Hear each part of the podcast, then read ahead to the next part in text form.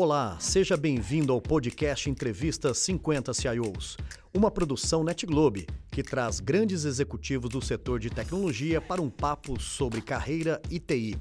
Eu sou Renato Batista, fundador e CEO da NetGlobe.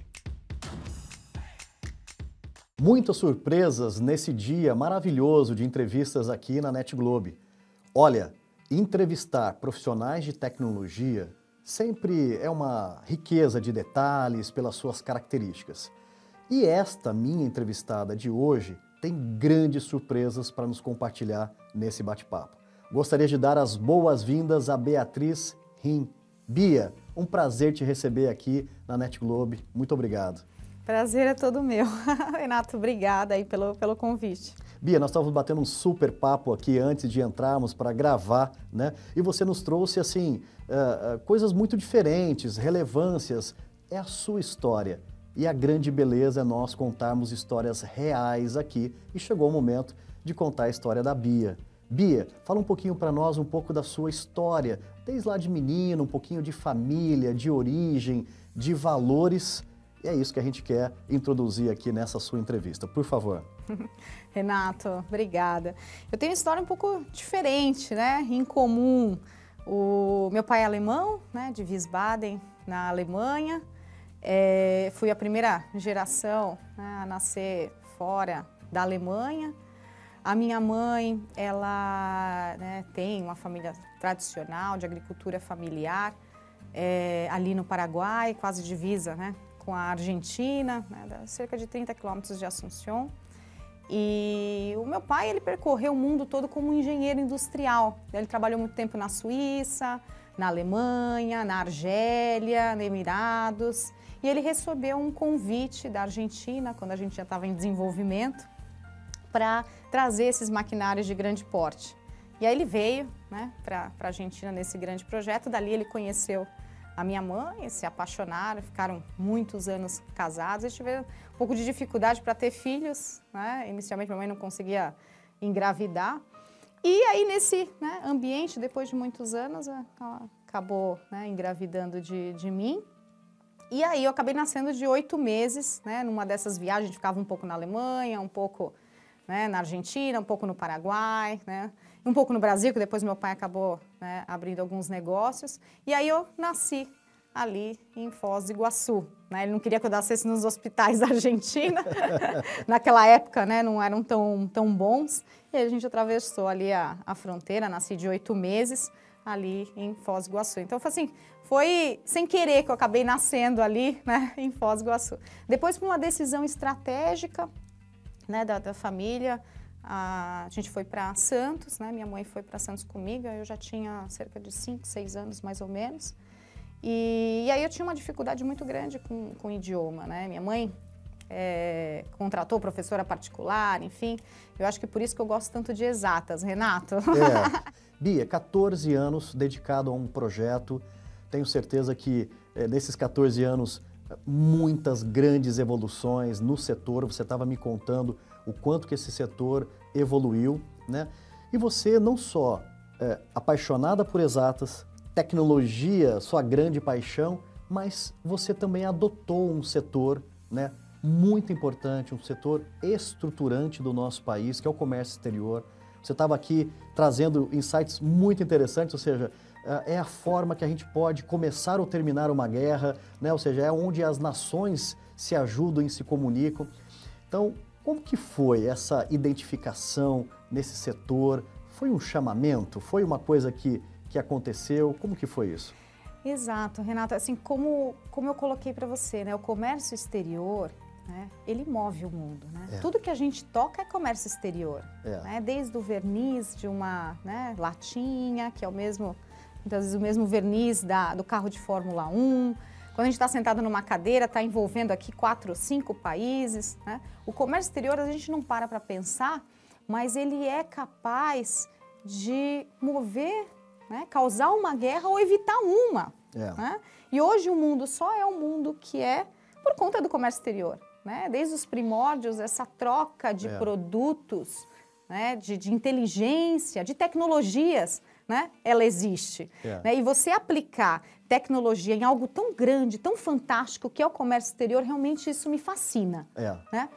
E, e aí, com isso, né, eu cheguei até a comentar com você que quando eu entrei lá, né, na época era o gestor de importação, era o Elias, ele falou assim, você que é a moça que vai consertar o sistema aqui, você sabe calcular um ICMS?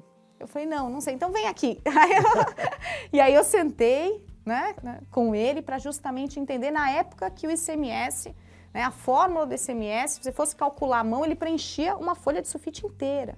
Né? Então eu andava com o meu caderninho, para entender a, a, a, fórmula do ICMS, a base de cálculo, o que, que é um PIS e COFINS, o que, que é um Incoterme, e aquilo cada vez mais me fascinava.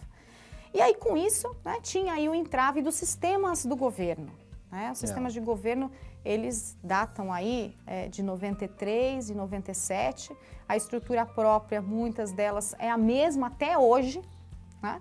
E ali existia uma série de ineficiências. Né? E eu, com a minha paixão e, e, com essa parte minha, né, matemática e interessada em querer melhorar as coisas, eu sempre passava minhas contribuições para o SERPRO, para a Receita Federal, mandava e-mail, abria chamado, reclamava, e o Elias falava assim, Bia, não adianta reclamar, é o setor público, ninguém vai te escutar.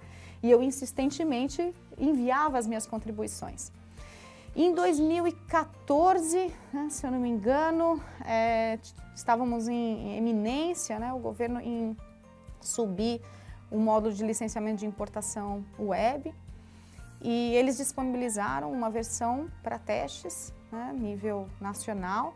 Eu me disponibilizei para testar e ali eu encontrei uma série de oportunidades de melhoria e também problemas.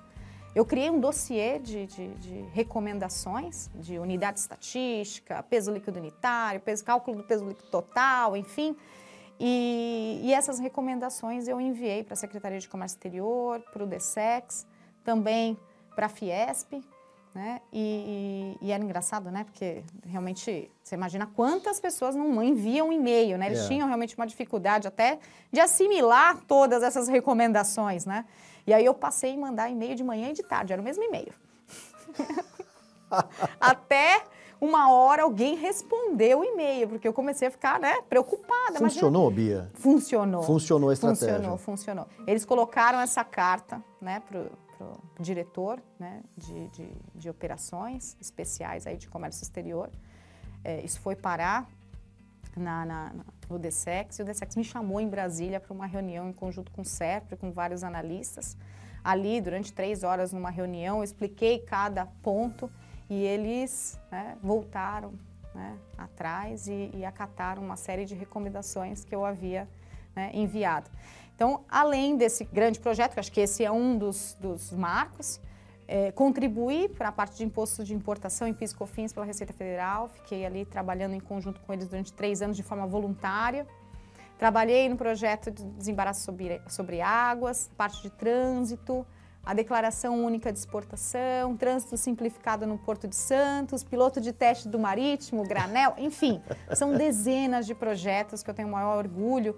E quando a gente colabora com o ambiente de negócios de comércio exterior, é uma forma da gente trazer mais competitividade para o Brasil. É verdade. Né? Então, acho que assim, é, é, quando a gente reduz os tempos, reduz os problemas, traz maior eficiência na parte sistêmica, comunicação, infraestrutura, é, é, de comunicação dessas informações dentro dos sistemas, é, a gente transforma o país e a sociedade. É. Né? Então, um impacto na farinha vai ter um impacto no pão, vai ter um impacto na nossa prateleira lá no final do dia. Né? Então, assim, eu me sinto é, muito é, motivada né, em estar tá fazendo isso. Fiz isso durante cerca de sete, sete, oito anos aí em diversos projetos, né?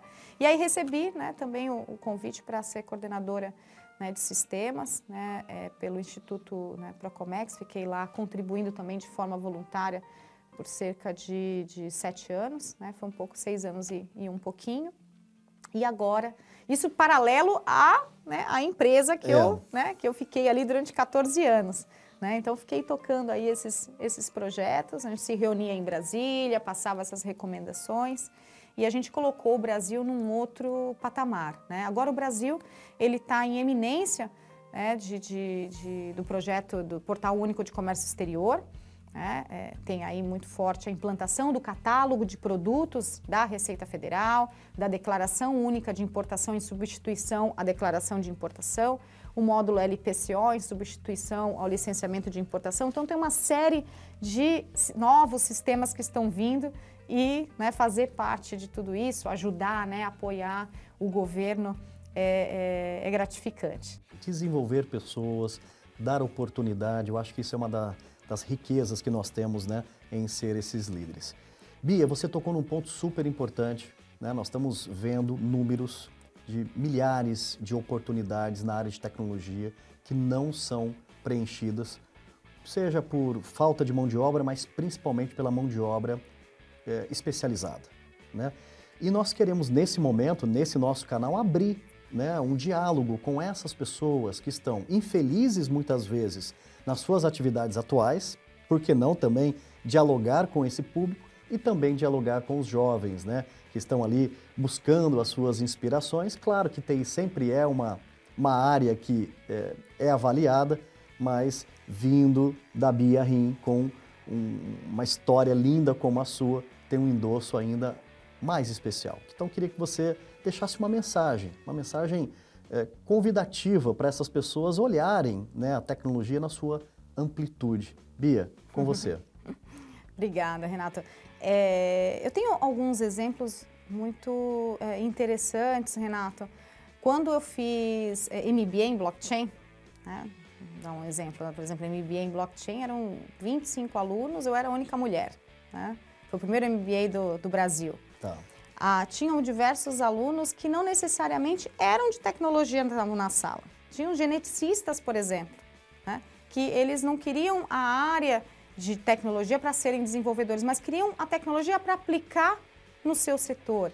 Então, acredito que diversos profissionais eles podem é, se inserir no ramo de tecnologia até para não causar uma, uma forte avalanche de desenvolvimentos para as equipes de tecnologia. Então, se cada setor, por exemplo, back-office, você tiver profissionais também especializados em tecnologia, você consegue desafogar o setor de TI. É. Né? E hoje o setor de tecnologia está muito democrático. Né? A gente tem aí profissionais é, é, que podem é, é, contribuir com a área humana, UI UX, né? então necessariamente exatas, é. né? Não é para, ah, puxa, eu adoro exatas, aí é tecnologia, não. Então hoje é diferente da nossa época, né? É. Há 25, 26 anos atrás, em que necessariamente era desenvolvedor back-end, né? Era é, a, a, é, administrador de banco de dados, infraestrutura. Hoje você pode utilizar o seu skill em outras áreas que não necessariamente são tecnologia. A parte de visibilidade, data analytics está super em alta. Então a gente tem uma série de, de, de outras áreas dentro de tecnologia que a, os profissionais eles podem se encontrar né, e preencher essas áreas que hoje é, a gente está precisando. Né? Então, acho que tem dois pontos ali importantes. Né? Os profissionais é, identificarem essas, essas oportunidades né? E, e, e, se desenvolver na área de tecnologia, e o outro é, dentro das áreas de negócio, um assistente de importação, alguém de contabilidade, do back-office, começar a utilizar a tecnologia para aplicar dentro, para não necessariamente recorrer né, ao departamento de tecnologia para fazer desenvolvimentos ou, é, é, enfim, né, aplicações ali, que hoje está muito mais fácil, né? É. Você desenvolver hoje uma aplicação é muito simples, um usuário normal consegue. Né? Muito legal. Pia, quantos insights, né? Que uhum. vivência linda da sua vida e principalmente essas experiências práticas. Adoramos a sua história, foi muito bacana poder é, te entrevistar e mais do que isso, né? Documentar esses grandes ensinamentos e superações. Bia Rim, um grande prazer receber você no nosso programa Entrevista 50 CIOs. Meu muito obrigado. Obrigada, Renato. Foi um prazer estar aqui com vocês. Eu te agradeço. Obrigado. E aí, curtiu? Esse foi mais um episódio do programa Entrevista 50 CIOs. Para não perder nenhum conteúdo, siga nosso perfil aqui no Spotify e aproveitem.